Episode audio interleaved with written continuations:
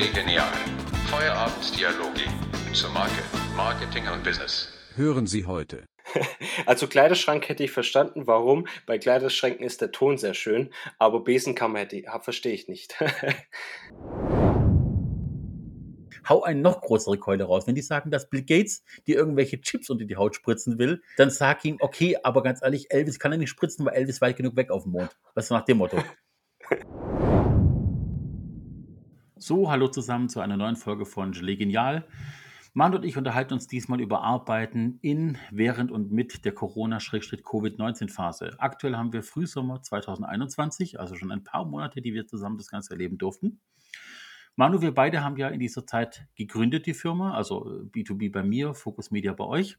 Und jetzt ist die Frage, welche Erlebnisse ihr hattet. Aber im Vorfeld würde ich gerne noch eine Sache erfahren. Und zwar hast du mir angekündigt, du hast einen Fakt der Woche mitgebracht. Ich bin neugierig. Ja, so, Servus, Pierre. Passend zur letzten Folge Kreativitätstechniken ähm, habe ich einen coolen Fakt ähm, oder einen Blogartikel auch gefunden. Das, der heißt Die kreative Kraft der Langeweile. Und Wow. in dem Blogartikel geht es darum, dass Albert Einstein oder auch Newton in Zeiten der Langeweile sehr kreativ waren. In dieser Zeit haben die zum Beispiel die Relativitätstheorie erfunden und die Gravitationstheorie auch erfunden. Und ähm, bei Albert Einstein war die Langeweile im Patentamt, wo er angestellt war. Ähm, da hat er sich unterfordert gefühlt und hat sich da einfach in dieser langweiligen Phase sehr viele Gedanken gemacht. Und Newton war damals ja bekanntlicherweise unter dem Baum, war tagträumerisch unterwegs. Genau in dieser Phase waren die sehr kreativ. Die Studie ist, ist sehr, sehr interessant. Man muss aber aufpassen, dass man bei Langeweile im Job nicht wie bei einer Art Burnout endet. Ähm, es gibt dieses Wort Burnout. Äh, das beschreibt einfach, wenn Leute unterfordert sind, kriegen die auch äh, dieselben Symptome wie bei einem Burnout. Fand ich sehr interessant. Die Studie hat dann auch äh, andere Beispiele genannt und andere Versuche genannt, wie zum Beispiel, dass man Leute in einen Raum 15 Minuten eingesperrt hat, wo man nichts tun konnte. Und Menschen nicht darauf klarkommen, ja, Langeweile zu verspüren und sie hatten eine Wahl. Und diese Wahl war, sich selber unter Strom zu setzen, also sich selber Stromschocks zu geben. und, und, ja, und äh, man hat sich wortwörtlich unter Strom gesetzt. Das Interessante war wirklich, dass der Großteil, also wirklich zwei Drittel der Männer, ähm, sich unter Strom gesetzt haben. Sie konnten nicht mit Langeweile zurechtkommen. Und bei Frauen war es, glaube ich, jede vierte Frau, wenn ich nur mal nachschauen müsste. Ähm, aber wie schon gesagt, der Blogartikel heißt Die kreative Kraft der Langeweile. Also, wenn ich jetzt schon Interesse geweckt habe, können es die Leute nachschauen. Dann war auch noch was Interessantes, dass auf dieser Grundidee der kreativen Langeweile ähm, Kreativitätsräume in Unternehmen entstanden ist, wie zum Beispiel bei Google oder bei Decathlon in äh, Deutschland kenne ich das, dass da sozusagen Kreativräume erschaffen wird, die ein bisschen ohne, sage ich mal, Arbeitsdrang geschaffen werden und in diesen Räumlichkeiten die Leute kreativ sein können, was aber auch sehr wichtig ist. Fand ich sehr cool, also sehr interessanter Blogartikel. Ich dachte, es passend einfach zur letzten Folge. Das ist Wahnsinn. Es gibt eine Sache, die mich wirklich, ja, typisch Mann wieder, ne? Jeder zweite Mann setzt sich in Strom, jede vierte Frau bloß. Also, das ist, spielt unseren Spieldrang natürlich voll aus und gleichzeitig die Blödheit der Männer manchmal. Äh, manchmal tut es ein bisschen weh. Aber ich finde es interessant, überleg mal, Albert Einstein hat im Patentamt gearbeitet, wo Menschen mit Ideen, also mit Kreativität hinkommen und es dort aber so langweilig ist, weil es so bürokratisch ist, dass Albert Einstein dort die besten Ideen hatte aus schierer Langeweile. Dieser Konflikt ist immens auf jeden Fall. Okay, cool. Also fangen wir an. Ähm, es geht darum, dass wir gesagt haben, in und während mit Corona im Jahr 2020 und 2021 eine Firma zu haben, zu betreuen, aufzubauen oder gerade im Vertrieb zu sein, ist natürlich die Hölle. Also klar, du bist darauf angewiesen, andere Modelle anzugehen, etwas Neues zu machen. Jetzt will ich dich erstmal fragen, wie hast du diese Phase erlebt? Wie hat es bei dir angefangen? Gab es einen Vorlauf? Habt ihr euch entwickelt, anders aufgestellt? Was waren die Dilemmen, mit denen du, Dilemmas, Dilemmen, Dilemmas, mit denen du arbeiten musstest? Ich bin einfach neugierig, wie es bei euch lief. Also es war, ich glaube, wie bei jedem jeder war ein bisschen verwirrt und vor allem als Startup-Unternehmen hat man so ein bisschen den Drang gehabt, dagegen zu kämpfen, also sich anzupassen, Ideen zu suchen, es nicht auszusetzen.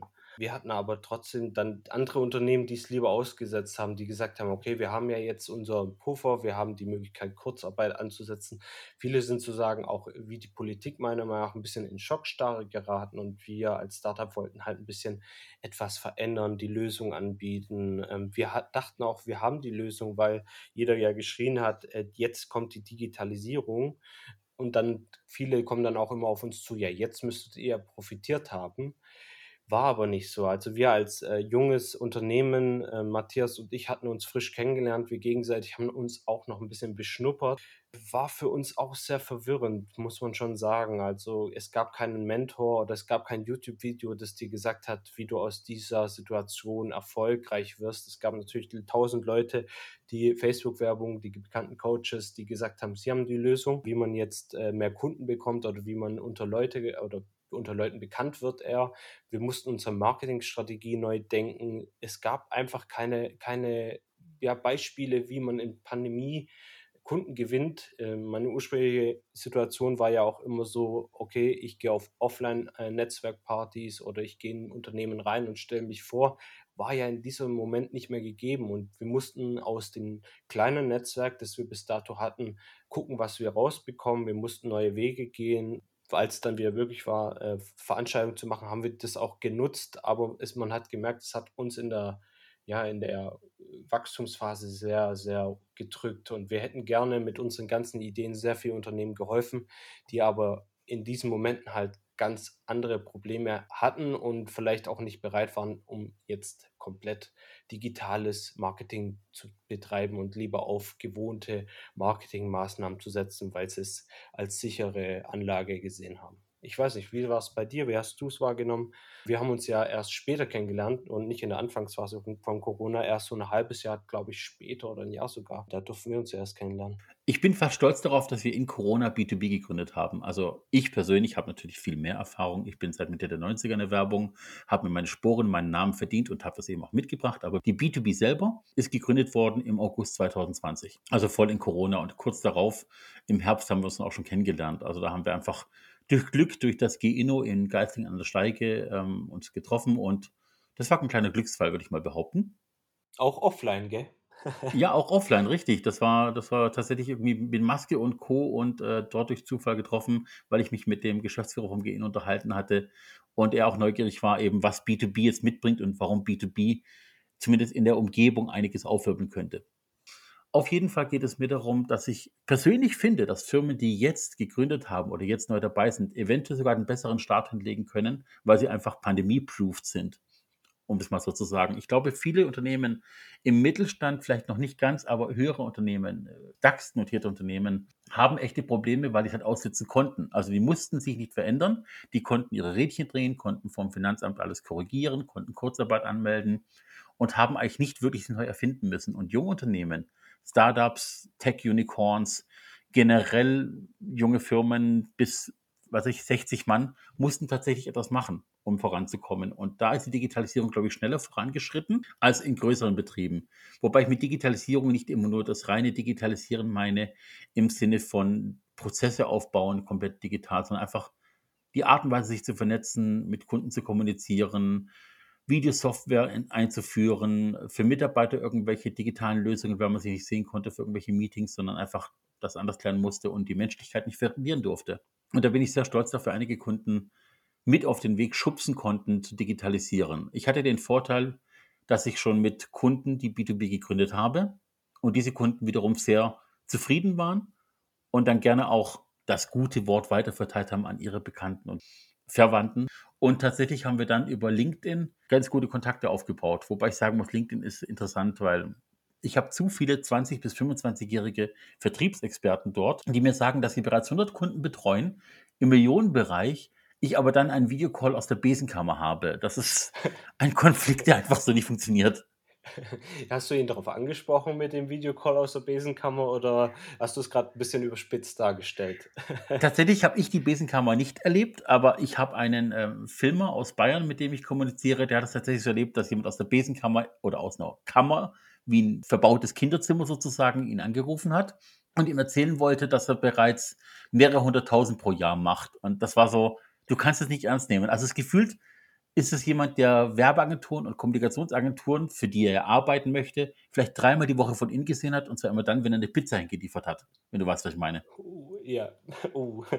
Ich, Ja, böses. Faul. Also Kleiderschrank hätte ich verstanden, warum. Bei Kleiderschränken ist der Ton sehr schön, aber Besenkammer hätte ich, verstehe ich nicht. Ja, es ist aber ich Ja. gefühlt ist es aus dem Kinderzimmer aufgenommen und die Firma aufgebaut. Und wenn ich halt dann sehe, dass die Person Anfang, Mitte 20 ist. Übrigens, tatsächlich, der erste Kontakt war dann so interessant, weil der mich so plump angemacht hat auf LinkedIn, dass ich mit ihm in Kontakt getreten bin. Und die haben auch einen Podcast auf Spotify aufgesetzt, in dem sie eine Mischung aus Danglish, Jugendjargon und extremer Angeberei profilieren, jede Folge. Und mir das auch in der Signature-E-Mail verlinkt haben, von wegen, hört doch mal unseren Podcast an. Und ich habe nach anderthalb Folgen mit dem Chef von dem Unternehmen reden müssen und habe gesagt, ist euch eigentlich klar, wie überhaupt wirkt? Und der war sehr stolz darauf. Und das war für mich so der große Moment, wo ich dachte, okay, ihr tollen Vertriebsexperten da draußen, macht euer Ding, lasst mich aber damit in Ruhe und wir haben es auch so geschafft. Also wir haben echt tolle Kontakte, tolle Netzwerkkontakte aufgebaut und ich sehe es auch nicht so verbissen, mich digital aufstellen zu müssen, noch mehr als eh, weil wir als Werbeagenturen eh schon immer einen Schritt vorangehen. Ich finde es eher wichtig, in der Corona-Zeit oder in der Nach-Corona-Zeit die Positionierung klarer zu ziehen. Also mir ist nicht nur einfach Überleben in Corona wichtig, sondern ich möchte auch mit B2B ein Statement setzen, wie modern, umweltfreundlich, nachhaltig ein Unternehmen aufgebaut sein kann, von der Pike auf. Und deswegen ist es mir auch extrem wichtig, einfach nicht als Pandemieopfer dazustehen oder Pandemiegründer dazustehen, der einfach die Arme hochgekrempelt hat, sondern als eine Firma, die jetzt die richtigen Zeichen gesehen hat, um was Neues anzufangen. Und ich hoffe, dass wir weitere Unternehmen treffen und auch ihr bei Focus Media Unternehmen trefft, die einfach die Zeichen der Zeit erkennen und jetzt einfach die Ärmel hochkrempeln, um sich für spätere Zeiten zu wappnen. Bin ich komplett bei dir. Also diese Coaches, die haben uns, glaube ich, allgemein im Online-Marketing sehr wehgetan. So durch wird man halt immer unter einen Kamm geschert. Wenn man Online-Marketing anbietet, ist man wieder einer von vielen. Viele schwarze Schafe in dieser Branche auch unterwegs. Ähm, du hast sie teilweise entlarvt. Wir können schwierig halt oft einschätzen, sind die jetzt erfolgreich, sind die nicht erfolgreich. Da hatten der Matthias und ich auch schon intensive Diskussionen, weil wir das nicht 100% einschätzen können, reden die jetzt nur Blödsinn oder ist da wirklich was dahinter? Du hast ja auch den Leuten, sage ich mal, eine Chance gegeben, aber wenn du halt da schon zwei, drei Kontakte hattest, dann ist man da auch irgendwann gesättigt und versucht jetzt auch nicht mehr den fünften oder sechsten Mann zu glauben. Und da ist der persönliche Kontakt, glaube ich, trotzdem noch wichtig oder die Weiterempfehlung, auf der wir auf jeden Fall gerade viel aufbauen. Also vor allem, was bei uns sehr wichtig ist, ist echt die Weiterempfehlung, die ja wirklich, sage ich mal, so noch das ein bisschen ein Offline-Instrument ist. Natürlich oft vielleicht ein bisschen digital, aber das ist halt das, wo die Leute noch sagen können, wenn jemand weiterempfiehlt, dann ist es auf jeden Fall was, wo noch Qualität dahinter steckt. Aber dieses direkt anschreiben, wie ich es auch wieder vor kurzem hatte, wo dann jemand mich anschreibt, ey, du bist doch eine Online-Marketing-Agentur, ich bringe dir drei bis vier Kunden am Tag und ich selber dann auf seine Seiten gehe und denke, okay, du willst erfolgreich wirken, aber deine eigenen Online-Aktivitäten sind nicht wirklich die, wo ich nachvollziehen kann, dass die erfolgreich sind. Da denke ich dann auch selber als Online-Marketing-Agentur, was versprecht ihr da überhaupt den anderen Leuten? Und das tut mir schon wieder im Herzen weh, aber man ist halt wieder einer von vielen. Und darum ist eine persönliche Weiterempfehlung, glaube ich, oft das beste Werkzeug, wo man dann auch gute Kunden bekommt. Ja, ich muss auch sagen, es ist bei mir ein zielgespaltener Moment. Ich bin total neugierig und freue mich wieder drauf, wirklich Offline-Kontakt zu schaffen. Also wirklich Klinken zu putzen, Firmen anzuschreiben, eine Art von Dialog aufzubauen. Ich habe das früher gehasst. Also ganz früher als kleiner Selbstständiger habe ich es gehasst, dieses Klinkenputzen, Netzwerkevents, Firmen, Austausch, IHK und Co. Habe aber dann relativ schnell mitbekommen, dass ich leider sehr gut darin bin, sowas zu machen. Also ich, ich kann den Funken überspringen lassen, wenn ich eine Präsentation mache oder äh, etwas aufbereite, weil ich versuche, es nicht langweilig zu machen. Ich möchte die Leute so ansprechen, wie ich angesprochen werden möchte. Mit Respekt, aber auf jeden Fall auch mit dem Aha-Effekt. Und da bin ich sehr gespannt, was sich hier bei uns im Umkreis und auch über das Netzwerk in ganz Deutschland tun wird. Ich denke, wir sind auf dem richtigen Weg, das zu machen und ich bin auch mal gespannt, wie ihr das dann handhaben werdet und welche Kunden ihr dann im Netzwerk habt oder bei euch mit Focus Media. Tatsächlich hatte ich vor kurzem nach langer Zeit wieder ein Erstkundengespräch oder Neukundengespräch. Da gab es bereits zwei Telefonate und da gab es den Wunsch, sich zu treffen. Und in diesem Treffen, Ist ja cool. ja, generell schon, aber in diesem Treffen, das man dann hatte, war es eben mal nicht im Büro, sondern einfach, es war so im persönlichen Bereich und dann kam relativ schnell das Thema Corona natürlich auf den Tisch. Und ähm, dann kam in diesem Gespräch aber raus, dass die Person mir gegenüber sehr querdenkenmäßig unterwegs ist und äh, Corona bis heute nicht eingesehen hat. Also es ist einfach nicht wahr, es stimmt nicht, die Zahlen sind gefaked, es ist gar nicht mehr als bei der normalen Grippe. Und tatsächlich war das für mich der Grund, wo ich gesagt habe, Neukunde, schön und gut, aber das ist es mir nicht wert. Also mit solchen Leuten zu kommunizieren, das wird sich immer hin und her ziehen, das wird immer ein Thema sein. Das ist es nicht wert und dann warte ich auf den nächsten Neukunden. Das ist in Ordnung, kann ich mit leben. Ja, also, boah, i ich finde, das ist ein schwieriges Thema und ich habe das jetzt auch schon öfters mitbekommen und auch mit vielen Leuten, die ich mag, drüber diskutiert und viele haben auch eine sehr krasse Ansicht. Auch Querdenker-Ansicht hört sich immer sehr krass an, aber es gibt halt wirklich Leute, die das skeptisch sehen und ich meine, man sollte auch nicht immer den Leuten sagen: „So ist es oder so ist es.“ Aber ich habe meine persönliche Meinung ist natürlich klar, ich vertrete auch die ganzen Ansichten der Politik und so weiter, aber man soll es auch skeptisch sehen.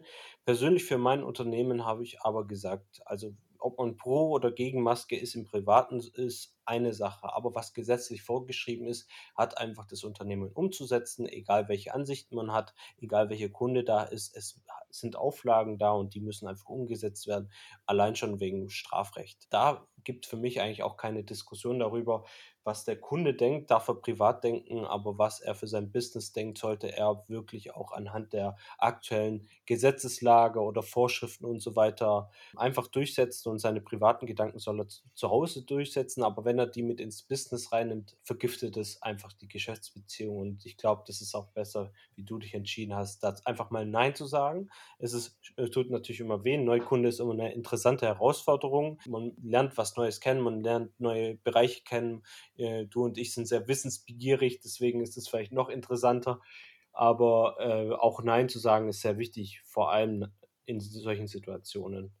Faszinierend fand ich ja, das Unternehmen kam aus dem Bereich Biochemie, also eigentlich relativ nah dran an diesem ganzen Thema Chemie, Viren und Co. Und ähm, was mir da aufgetischt wurde, waren halt anteilig irgendwelche Statistiken und Co., was von dir mir erklärt hat. Ich habe dann auf dem Heimweg tatsächlich ein bisschen googeln können, weil ich mit öffentlichen Verkehrsmitteln unterwegs war. Das machen wir ja bei B2B so oft es geht. Und habe dann mich zwei Stunden lang mit diesen ganzen Statistiken beschäftigt, habe die gelesen auf Englisch, habe irgendwelche Dissertationen gelesen und das wurde einfach komplett zerpflügt. Also es war dieses, es gibt ja diesen YouTuber, Schrägstrich ehemals Journalisten, Ken, Ken oh, Blocks, oh, Ken Jenkins, auch, ja, auch, also, und der nimmt auch nur alles auseinander, wie er will.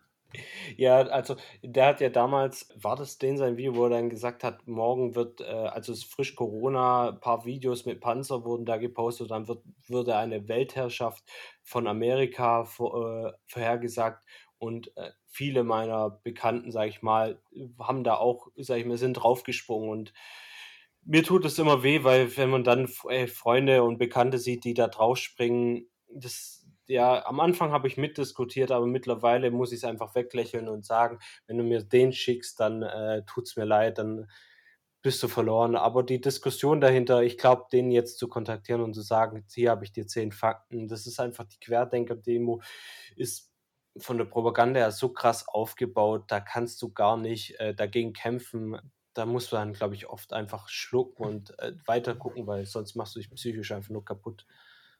Hm. Oder wie gehst du davor? Oder hast du ihn konfrontiert? Weil du bist ja auch einer, sag ich mal, der äh, ja schon seine Meinung auch kundtut. Also ich habe das Gespräch früher abgebrochen, freundlich, aber früher abgebrochen. Äh, tatsächlich ein Ratschlag, um das Thema mal abzuschließen. Ich glaube, wir kommen uns in sehr politische Diskussionen rein, die wir gar nicht wollten am Anfang der Folge. Das passiert uns öfter mal, habe ich das Gefühl, wird noch öfter passieren. Aber es ist das Thema Corona, ist, es ist politisch. Da ja, kannst du ja. tun, was du willst. Also tatsächlich hat mal ein Bekannter einen ganz coolen Spruch gebracht, wenn du einen Verschwörungstheoretiker vor dir hast, blocke am besten, indem du eine noch größere Verschwörungstheorie auftischst. Die werden, werden komplett geflasht sein und können nicht mehr mitreden, weil du sie gerade erfunden hast. Hau eine noch größere Keule raus. Wenn die sagen, dass Bill Gates dir irgendwelche Chips unter die Haut spritzen will, dann sag ihm, okay, aber ganz ehrlich, Elvis kann er nicht spritzen, weil Elvis weit genug weg auf dem Mond. Was ist nach dem Motto? nach dem Motto Michael Jackson lebt. Ähm, ja, ja, äh, stimmt doch, oder? Michael Jackson lebt. Natürlich, natürlich. Äh, das ist ja alles äh, diese große Propaganda der Medien. Ja, ja, ja cool. Ja, hast du nur, nur noch kurz, äh, hast du eine The äh, Theorie im aufgetischt oder hast du dir das verkniffen? Ich habe mir den Teil verkniffen, weil das jetzt Gespräch in Länge gezogen und ich wollte einfach schnell wieder weg, weil ich hatte äh, den Plan dann einfach, bevor ich den nächsten Zug heimnehmen muss, schlicht und ergreifend mir noch dann ein, ein schönes, entspanntes Mittagessen im Café zu nehmen, nachdem ich es konnte. Ich war allein am Tisch, ich hatte meine Ruhe und ähm, Corona-bedingt ging das inzwischen ja wieder. Also bei einer Inzidenz von Deutschland unter 30 ging das zum Glück. Ich war wobei im Grünen und äh, außerhalb äh, im, im Café ein Außenplatz, deswegen ging das ganz gut. Aber nee, ich bin dann einfach gegangen. Also ich habe ihnen dann gesagt, okay, ähm, ich danke fürs Gespräch, danke für Ihre Zeit, dass Sie sich Zeit genommen haben. Ähm, ich werde mich die nächsten Tage wieder melden, aber ich glaube nicht, dass die Kooperation was wird und das hat ihn mit Sicherheit verwundert, damit hat er nicht gerechnet, weil er voll mhm. in seinem Element war und vor allem mitten im Gespräch, aber ganz ehrlich, ich habe genannt, Lebenszeit ist so wertvoll. Ich habe Kinder, ich habe Frau, ich habe zu Hause ein Leben und auch meine Kunden haben die Zeit besser verdient, da ich daran arbeite, als diese Person weiter zuzuhören. Boah, also ich könnte dir da auch, glaube ich, ich glaube, du hast da ein paar Geschichten, ich ein paar Geschichten, das können wir im Privaten weiterführen, aber ja, ja. das war das Thema hier zu lang. Aber Corona-Projekte oder Neukundenprojekte so an sich kamen trotzdem noch auf dich zu oder war das trotzdem bei dir viel Weiterempfehlung oder? Der erste Kunde, der über LinkedIn kam, war noch tatsächlich eine Empfehlung von einer Grafikerin aus Köln, die ich aus der Vergangenheit kannte, die aber meine Arbeit fast mehr schätzt als ihre eigene. Also für sie war es immer zu groß und hat sich mhm. zu B2B geschickt. Das hat sich gelohnt. Mit der Dame werde ich in Zukunft auch einen Podcast aufnehmen über digitale Transformation. Da schließt sich der Kreis wieder. Die ist Marketingleiterin in einem äh, Unternehmen für Homecare. Was das ist, wird sie dann mit Sicherheit erklären. Ich persönlich wusste nicht, was Homecare ist. Für mich klingt Homecare ein bisschen nach ja, Pflege von bedürftigen Personen. Also mhm. so Schlaganfall und Co. ist es aber nicht. So viel sei schon mal verraten. Die weiteren Kontakte, die da entstanden sind, sind tatsächlich Bereiche, äh, Fahrsimulatoren, Robotik, ähm, was ist noch dabei? Ein Möbelhersteller, mit dem wir jetzt in Kontakt stehen, im engeren, wo es wohl jetzt im Juni noch ein richtiges Gespräch geben wird, vielleicht ein Kickoff. Also wir haben es auch so geschafft. Allerdings sind die Methoden, die wir auf LinkedIn da verwenden, um zu akquirieren, so unterschiedlich wie Tag und Nacht. Das kommt ein bisschen darauf an, auf wen man trifft. Cool, sehr, sehr interessant, dass da noch was kommen wird. Bin ich gespannt, was du da noch erzählen kannst. Aber Homecare hätte ich jetzt auch so eingestuft. Ja, bin gespannt, was da kommt. Ähm, also Homecare hätte ich so eingestuft wie du. Äh, nicht, Ja. wie es jetzt am Ende war. Vielleicht musst du da nochmal über den Namen nachdenken. Ja, also Home, ich kann es mal verraten, Homecare ist, da geht es um Pflaster- und Wundversorgung, also wirklich um Ah, okay. Wundversorgung von, von A bis Z, also auch wenn eine Wunde sich verändert. Und die sind da auch gerade richtig am groß digitalisieren, weil die in Corona natürlich auch gemerkt haben, sie müssen was ändern. Mhm. Und die sind sehr stolz mit uns zusammenarbeiten, weil wir einfach auch inspirativ vorangehen. Das heißt, wir gehen in jedes Meeting natürlich mit der Vorgabe, die wir haben, diese zu erfüllen bringen aber auch immer neue Ideen mit, die man eventuell angehen könnte, um das gesamte Unternehmen voranzubringen. Und das lieben die und das werden wir weitermachen, auch bei anderen Kunden. Übrigens, eine Sache, und zwar, ähm, du hattest ja vorhin schon dein Fakt der Woche mitgebracht. Ich will mich revanchieren. Ich würde gern eine Firma der Woche mitbringen. Wow, jetzt erzähl mal, ich bin gespannt. Die Firma der Woche ist in diesem Fall eine Person. wir fangen gleich mal mit dem Konflikt an. okay, jetzt, jetzt komm. Ich würde gerne ganz große Props raushauen an Frank Thelen. Frank Thelen kennen viele als Mitjuror von der Hütte der Löwen. Ich persönlich kenne Frank Thelen schon davor durch Bücher und diverse Lesungen und durch jetzt auch LinkedIn natürlich noch ein bisschen besser. Frank Thelen hat bei über 30 Firmen die Finger mit drinnen, sei es eben gerade durch Hütte der Löwen oder davor. Und ich persönlich finde, dass er als Marke wundervoll funktioniert. Also er hat die Gene, die auch ein Steve Jobs hatte. Er kann inspirieren, er weiß selber als Persönlichkeit dazustehen und er kennt die Zeichen der Zeit und ist sich auch nicht zu schade, nur fast sich die Hände schmutzig zu machen, wenn er auch mal auf den Putz hauen muss oder Politiker angehen muss oder den Finger in Wunden legen muss. Und das macht ihn persönlich zu einer Marke, die sehr wertvoll ist als Mensch, mhm. aber eben auch eben als Unternehmer möchte jetzt nicht gegen die Wand fahren, aber kennst du ein Unternehmen? Weil ich persönlich kenne jetzt gar kein Unternehmen. Ich weiß, er macht eine Höhle der Löwen mit, aber so wirklich ein Unternehmen, wo er seine Finger drin hat, wo jemand Steve Jobs Kenntnisse, sag ich mal, wie Apple oder ähnliches nachweisen kann, wüsste ich jetzt gar nicht dem zuzuordnen. Kannst du was nennen? Oder Natür natürlich, natürlich. Also Frank Thien selber ist ja eigentlich Programmierer, beziehungsweise ja, äh, Informatiker. Das heißt, er selber kann auch selber programmieren und weiß auch Sachen einzuschätzen, hat natürlich seine Finger bei vielen Technologiesachen mit drinnen. Aber tatsächlich habe ich auch Produkte zu Hause von Frank Thelens Unternehmen. Also seine Beteiligungen sind zum Beispiel auch bei Eiscremesorten dabei. Er hat okay. diverse Apps mit dabei. Er hat äh, meine Spielzeugkiste ist zum Beispiel ein Unternehmen, das finde ich sehr innovativ. Und zwar kannst du dort als Familie Spielzeug mieten, Spielzeugboxen mieten mit Spielsachen, auf die deine Kinder Bock haben. Mhm. Und wenn die Kinder darauf keine Lust mehr haben, wird es zurückgeschickt und du holst die nächste Box. Und so hast du natürlich immer neues Spielzeug für die Kinder zu Hause. Finde ich extrem toll. Interessant. Ja, eben. Müsste ich mal meinem meiner meiner Schwägerin sagen, die kauft immer für ihren Neffen. Vielleicht ist das interessant für sie. Ja, Cool. witzigerweise ist er bei Food ganz groß mit drin. Also Ankerkraut ist aus Hamburg. Die machen zum Beispiel ähm, Kräutermischungen fürs Kochen oder auch für Barbecue und für, für machen das online. Ähm, genauso wie zum Beispiel auch Lizza. Lizza ist praktisch Carbonpizza, also kalorienärmere, aber sehr gesunde Pizza. Da hat er seine Beteiligung mit drinnen. Und ich denke, eine der wichtigsten aktuellen Beteiligungen ist tatsächlich bei Lilium.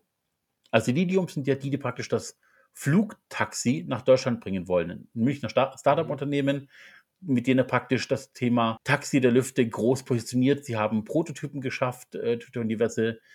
Sie arbeiten gerade eigentlich hauptsächlich an der rechtlichen Grundlage noch. Sie versuchen, den deutschen Staat dazu zu kriegen, dass sie in Deutschland testen können, diese Flugtaxis. Und ich denke, dass wir um 2030 tatsächlich dann die ersten Flugtaxis in Deutschland sehen werden. Natürlich erstmal klar gehobene Klasse, aber Mhm. er denkt ja in die Zukunft, er denkt ja nicht an heute. Und das Witzige ist an, an Frank Thelen, er ist Skateboarder Mhm. und er sagt doch knallhart, ich liebe das, ich bin da gerne unterwegs. Es gibt aber auch Sachen, die er überhaupt nicht kann. Er sagt, er kann nicht kochen, er kann nicht richtig mit Haustieren, das macht alles seine Frau. Also er ist einfach jemand, der wirklich trocken und furzehrlich ist, egal was er sagt. Und das macht ihn einfach, ja, ich bin kein Fanboy, aber ich schätze ihn sehr als Unternehmer und als Innovator unserer Zeit. Okay, interessant, sehr cool, weil ich persönlich kenne ihn eigentlich jetzt, ich weiß, er hat Bücher gemacht, ich weiß auch, er ist immer wieder ähm, ja, als Berater vor Ort oder als Kommentator, aber persönlich habe ich mich jetzt so mit ihm nie befasst. Ich finde halt durch die Höhle der Löwen, persönlich finde ich, äh, tut es ihn ein bisschen entwerten. Ähm, da nehme ich ihn halt nicht mehr so ernst als Moderator, weil er ja auch ein bisschen eine Show darstellen muss und nicht nur, äh, sage ich mal, seine ehrliche Meinung. Ich habe jetzt aber auch noch nicht so oft Höhle der Löwen gesehen, aber das ist so meine Wahrnehmung zu ihm. Aber ich finde es interessant, dass man sich da auf jeden Fall ernster mit ihm beschäftigen muss.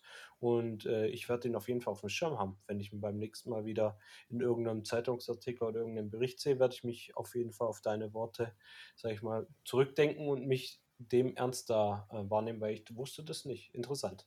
Cool. Ja, Höhle Löwen ist tatsächlich ein Punkt. Ich habe 2000, was war es, 2016, glaube ich, oder 17, ein Unternehmen betreut, wo ich kreativer Leiter war, die dann zu Höhle der Löwen gegangen sind. Also die habe ich vorbereitet, die Marke komplett für Höhle der Löwen, für den Auftritt. Ich war dann selber nicht dabei bei den Aufnahmen von Vox oder von der Okay, cool. Produktionsfirma, die Vox betreut, aber ich habe die Firma aufgebaut mit auf der grafischen Basis, um bei Höhle der Löwen aufzutreten tatsächlich. Ich habe ein bisschen Hintergrundinformation bekommen. Da war er auch dabei. Cool. Und erfolgreich geworden? Nein.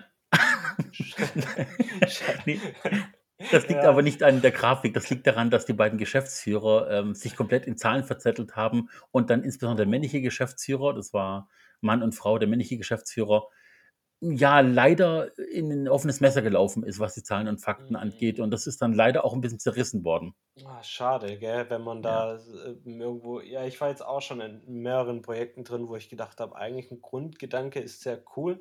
Ich selber mache auch coole Marketingarbeit, aber sind halt keine Unternehmer und dann scheitert es oft vielleicht an der Person und nicht an der Idee. Schade, sehr schade, aber cool, ja, dass du dich ausleben konntest, hoffentlich grafisch. Ja, also wir haben auch tatsächlich mit den Geschäftsführern ein bisschen Impro geübt und haben auch äh, einen Kollegen gehabt, der übrigens auch ein Entwickler ist, der hat Theatererfahrung gehabt und hat die beiden vorbereitet auf dieses Gespräch mit mir, weil ich eben jemand bin, der eben auch kein Problem vor Kameras hat und wir haben das geübt. Aber die Zahlen und Fakten, die dann aufgerufen wurden, waren auch uns unbekannt, sonst hätten wir darauf vorbereitet, dass genau das passieren wird. Und als wir es dann die, in der Ausstrahlung live gesehen haben, Mhm. war das wirklich wie so, hättet ihr mit uns darüber gesprochen? Das tut so weh. Wenn man es im Nachhinein erfährt, tut das so weh, weil wir die hätten die Leute wirklich vorbereiten können. Die standen da wie die Lämmer vorm Wolf und wussten nicht, was sie machen sollten. Ja, Höhle der Löwen, gell? Ja, Mhm. allerdings. Ja, Löwen, stimmt, wäre noch besser gewesen, die, die Ja, äh, Metapher. Genau. Wie, Ja. aber jetzt zurück zu Corona. Wir schaffen es immer wieder. Okay, lass uns mal kurz darüber reden.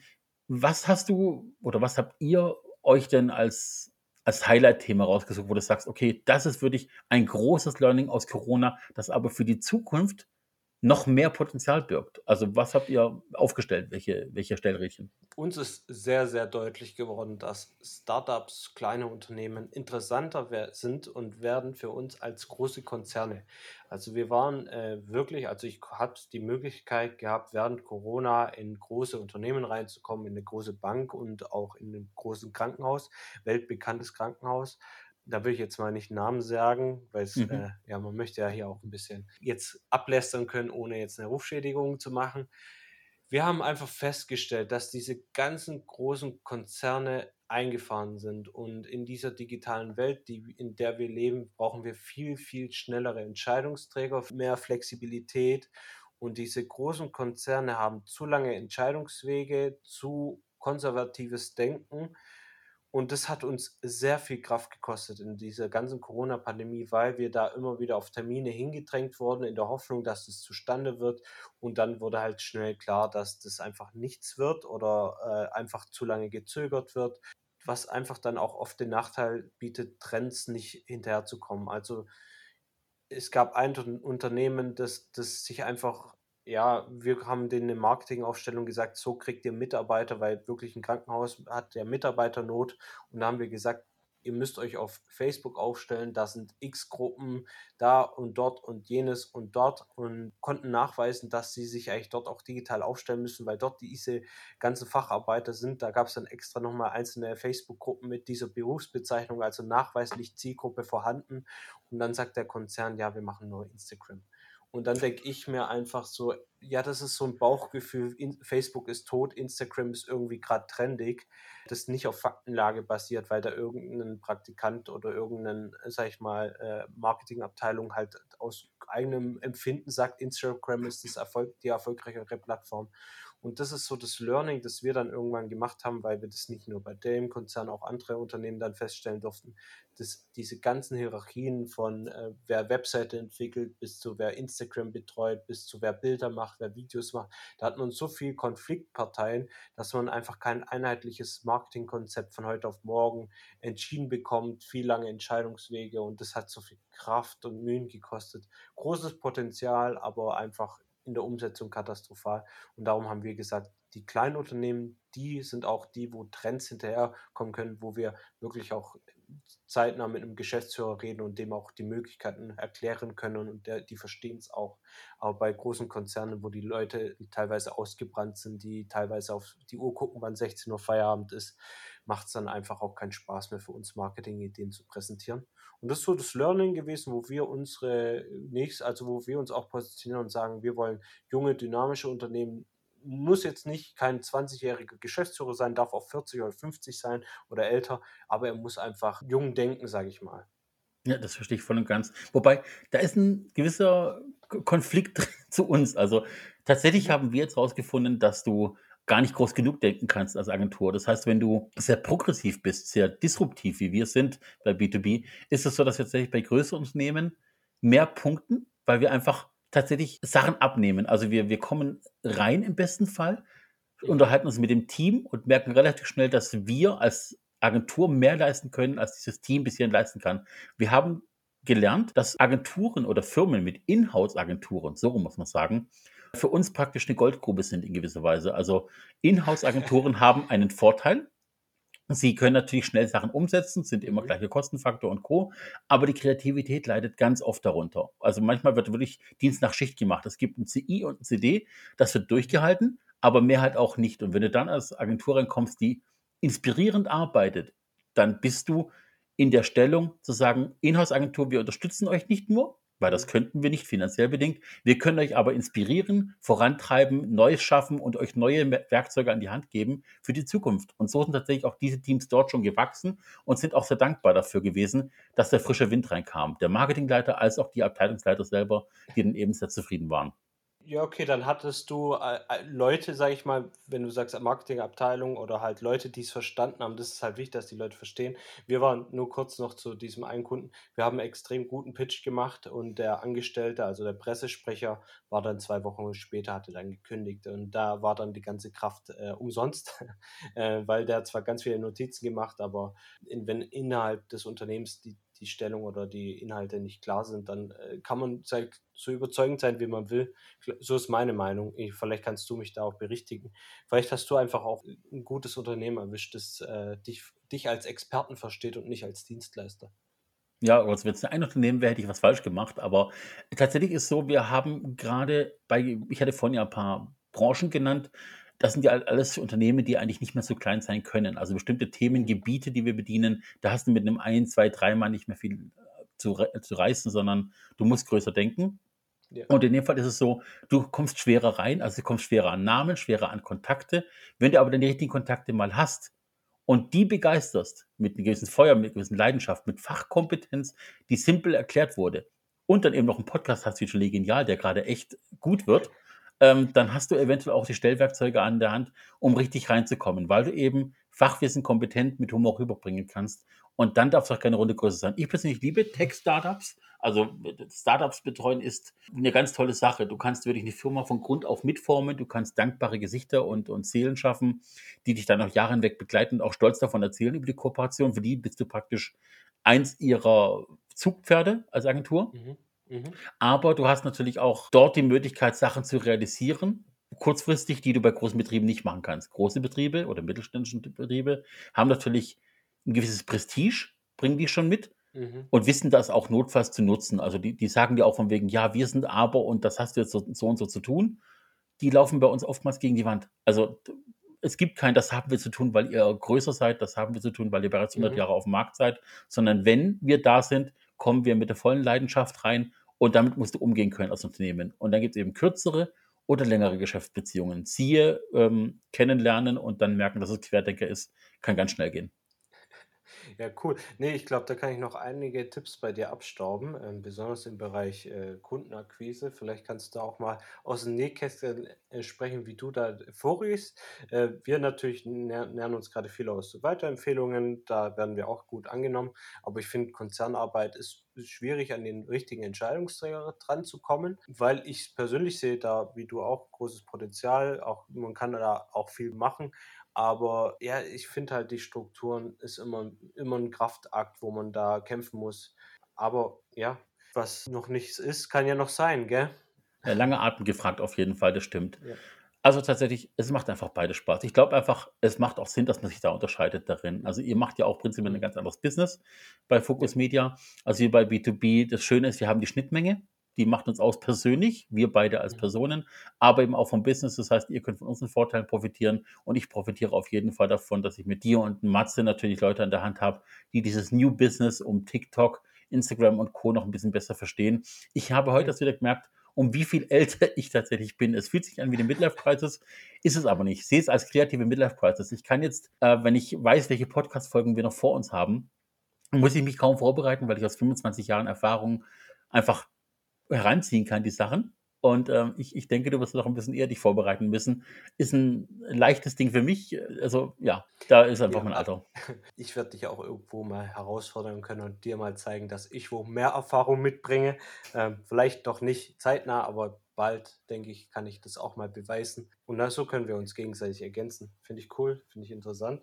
Ja. Ähm, was mir vielleicht noch bei Arbeiten durch Corona wirklich wehgetan hat äh, oder wo ich dann auch immer wieder sehe, ist zum Beispiel auch, sagen wir mal, KMUs oder Unternehmen. Das Thema Digitalisierung und Social Media ist nicht ganz verstanden worden. Man denkt halt, man braucht einen Facebook-Account und ist dann digitalisiert was bis heute noch, äh, es gibt auch andere Digitalisierungen in Unternehmen, da ist es auch noch nicht ganz verstanden worden, aber vor allem im Bereich Social Media, Online-Auftritt ist es bis heute leider nicht verstanden worden, auch jetzt nach Corona und während Corona. Vor allem im Bereich bei Fitnessstudios habe ich es oft gesehen, die haben es einfach nicht, äh, die haben die Chance nicht genutzt, sich zu etablieren als Fitnesscoach wir haben tausend Fitnesscoaches, die sagen, sie sind Fitnesscoach, aber ein Fitnessstudio, das sich selber als Fitnesscoach etabliert, durfte ich leider nicht wahrnehmen. Vielleicht irre ich mich, vielleicht gibt es ja irgendwo einen McFit-Darsteller, der das Ganze richtig gut macht, aber in meinem Umkreis kenne ich keinen Fitnessstudio, das die Zeit genutzt hat, um sich gut zu positionieren. Des Weiteren sehe ich auch viele Unternehmen, die jetzt ein bisschen Google My Business betreiben, aber da sehe ich auch bei vielen Fitnessstudios eine Menge an Negativkommentaren während der Corona-Zeit angehäuft, weil die mhm. Kommunikation gefehlt hat. Die Leute suchen im Internet nach Kommunikation zu ihrem bestehenden Unternehmen oder zu anderen Unternehmen und bekommen kaum Informationen zu sagen, das Unternehmen ist in Anführungszeiten tot oder pausiert und ist nicht mehr ansprechbar, teilt nicht den Leid mit anderen das merkt man anhand der Kundenbindung, dass hier viele Unternehmen die Chance nicht genutzt haben und eher negativ im Bereich Social Media hier rausgehen. Und das fand ich sehr schade, weil ich auf viele Unternehmen zugegangen bin und äh, auch darauf aufmerksam gemacht hat. Aber es wurde und es wird bis heute nicht wirklich verstanden, was die Digitalisierung im Bereich Social Media bedeutet. Ich weiß Ja. nicht, wie du es wahrgenommen hast, ob du da irgendwie Digitalisierungs, ja, Leute hattest, die einfach nicht Lust hatten, sich da umzudenken. Hattest du auch Fälle, wo du gesagt hast, das ist doch so einfach, denk doch einfach mal ein bisschen anders und dann wird es schon erfolgreicher werden bei euch.